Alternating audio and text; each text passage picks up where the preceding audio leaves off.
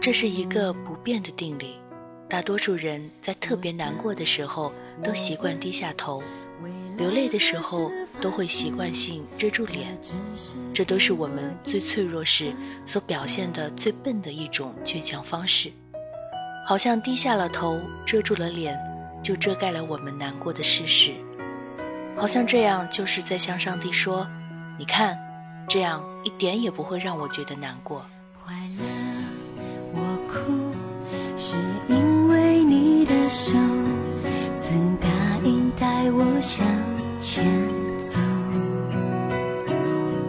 难过，我哭，是因为我的手找不到你说文字激动心灵，声音传递梦想。月光浮于网络电台，和你一起倾听世界的声音。我是何西，今天给耳朵们带来的是来自编辑月月的一篇原创。这篇文章是一个听众讲给月月的故事。余生常欢笑，别皱眉，别想他。如果耳朵们有喜欢的文章，可以通过新浪微博“月光赋予网络电台”或者微信“城里月光”来私信给我们。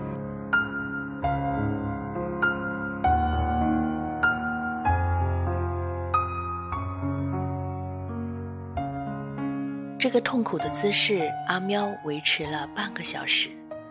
除了看到他瘦骨嶙峋的肩膀上下抖动。庆幸的是，还看到了他逐渐弯起的嘴角。如果没有结果，如果没有以后，那我们约定好忘了他吧，忘了当初的心潮澎湃，忘了当初阳光下的白衬衣，也忘了那个时候我们又是怎样的不顾一切的爱着一个人。阿喵是公认的好孩子，四年的大学里没有逃过课，没有挂过科，也没有谈过一次恋爱，走着父母规划好的人生道路。毕业之后，阿喵就随即在父亲伟大光环的围绕下得到了一份稳定的工作。身边的朋友都说嫉妒，毕业聚会时送祝福，谈以后。我们都知道。虽然阿喵的毕业生活相当顺利，不用为此奋斗，也没有很大的生活压力，但总是觉得缺少一些东西，一种至少可以忘乎所以的东西，比如一个不那么循规蹈矩的早餐，比如一份爱情。还好他遇到了飞鱼，这是一个一米八的大男孩，有着典型的邻家男孩形象。眉目清秀，像苏州弯弯的小桥。飞鱼追求阿喵的这段日子，每天都帮他带早饭、签到打卡、嘘寒问暖，无所不做。这样的待遇在阿喵身上之前还没有过。阿喵嘴上不说，心里倒是特别感动。跟我们一起疯的时候，都问我们要不要跟他在一起。其实阿喵。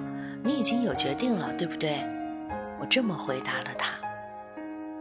三天后，我就在北城的商店里看到了牵手的阿喵和飞鱼。见面时还打趣的给阿喵说：“恭喜恭喜哦！”飞鱼温柔笑笑，也没有说话。两个人看起来真是绝配。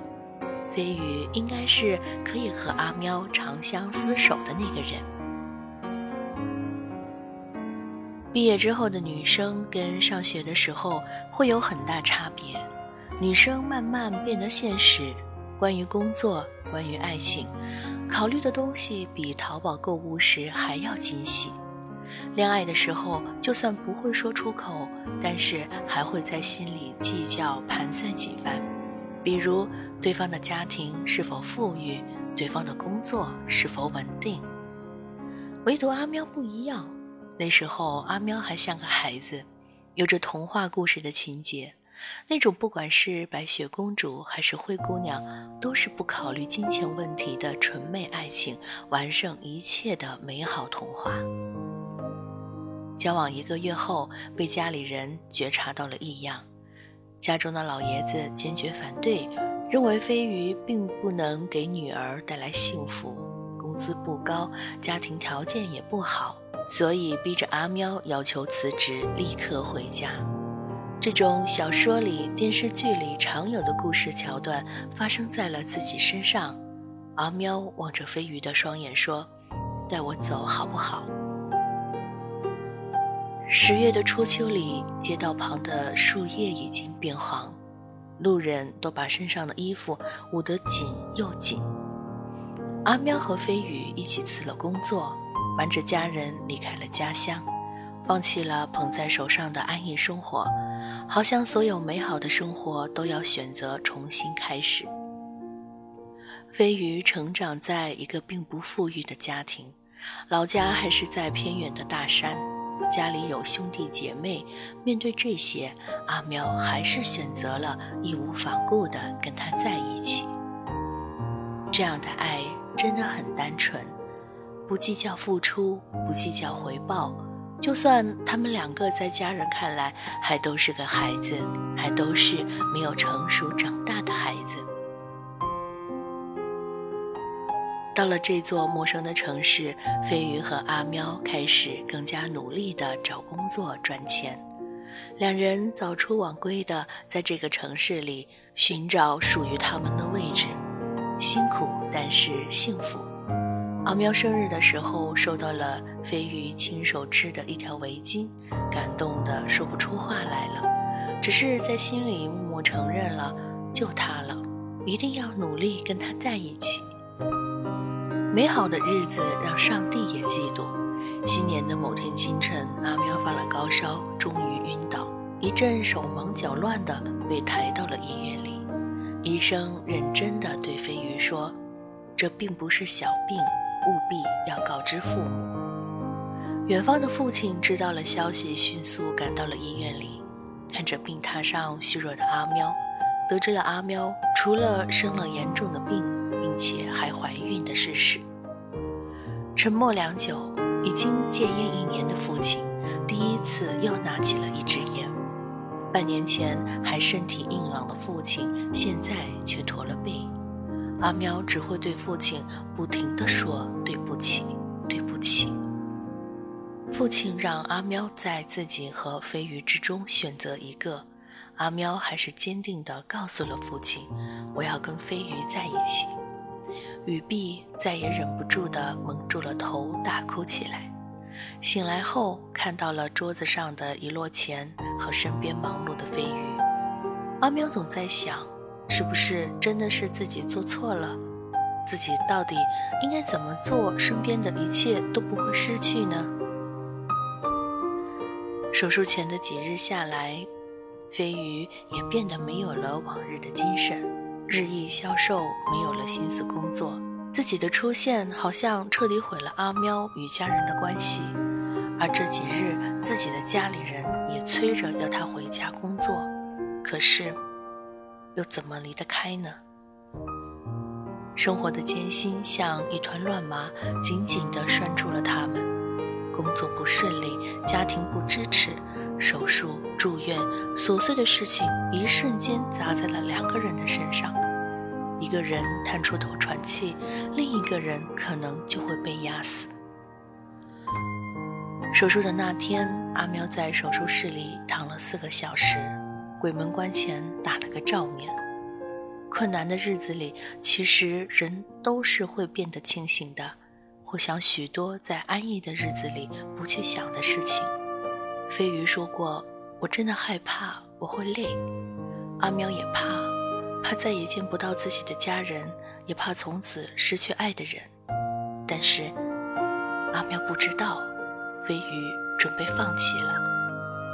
人生中最悲催的事情，就是当一个人坚持着要继续的时候，却不知道对方已经停下了脚步，准备离开了。阿喵睁开了双眼，再也找不到飞鱼了。父亲说飞鱼回家了。接下来的日子，阿喵也要回家。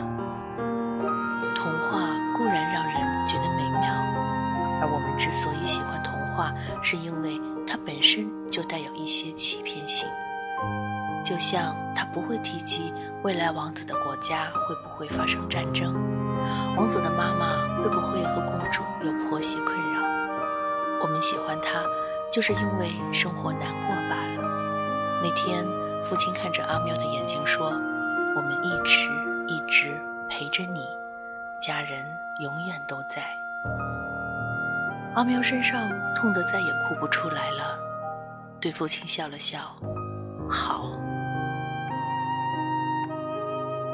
已经这么久过去了，阿喵一晚上给我讲了这些。哭过后，我问他还难过吗？阿喵闪烁着晶莹的泪珠，然后还是一脸无害的微笑，说：“不难过了，最艰难的日子我都已经过去了。我只知道现在很好，我也快要忘了他了。以后要多笑，像这样。”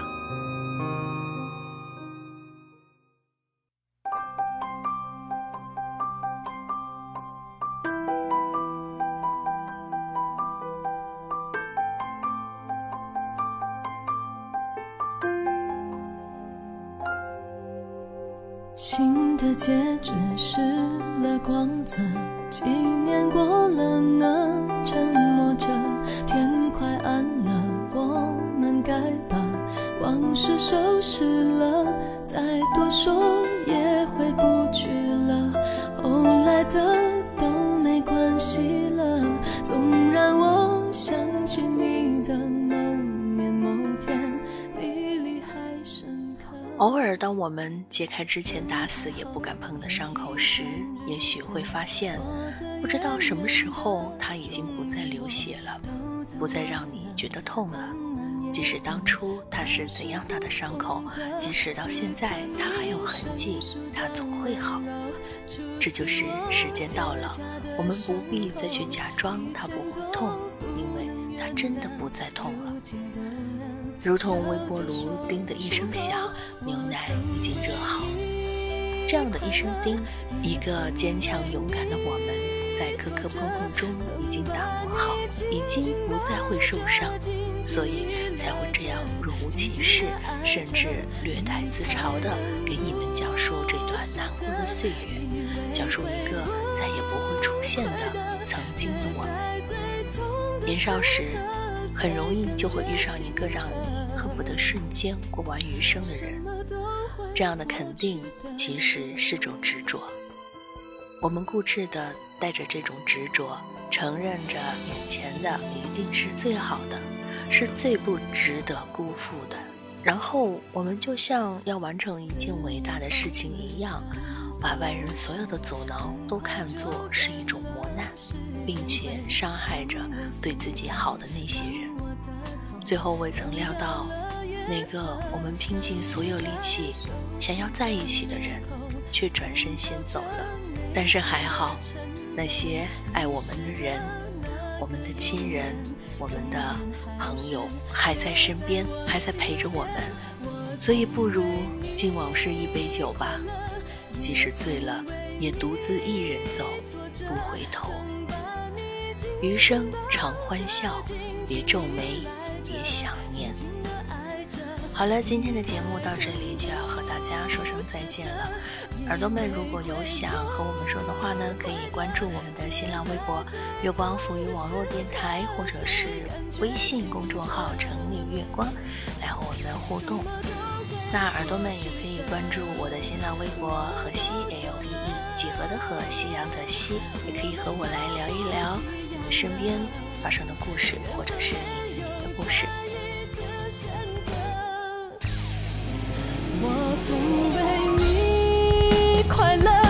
也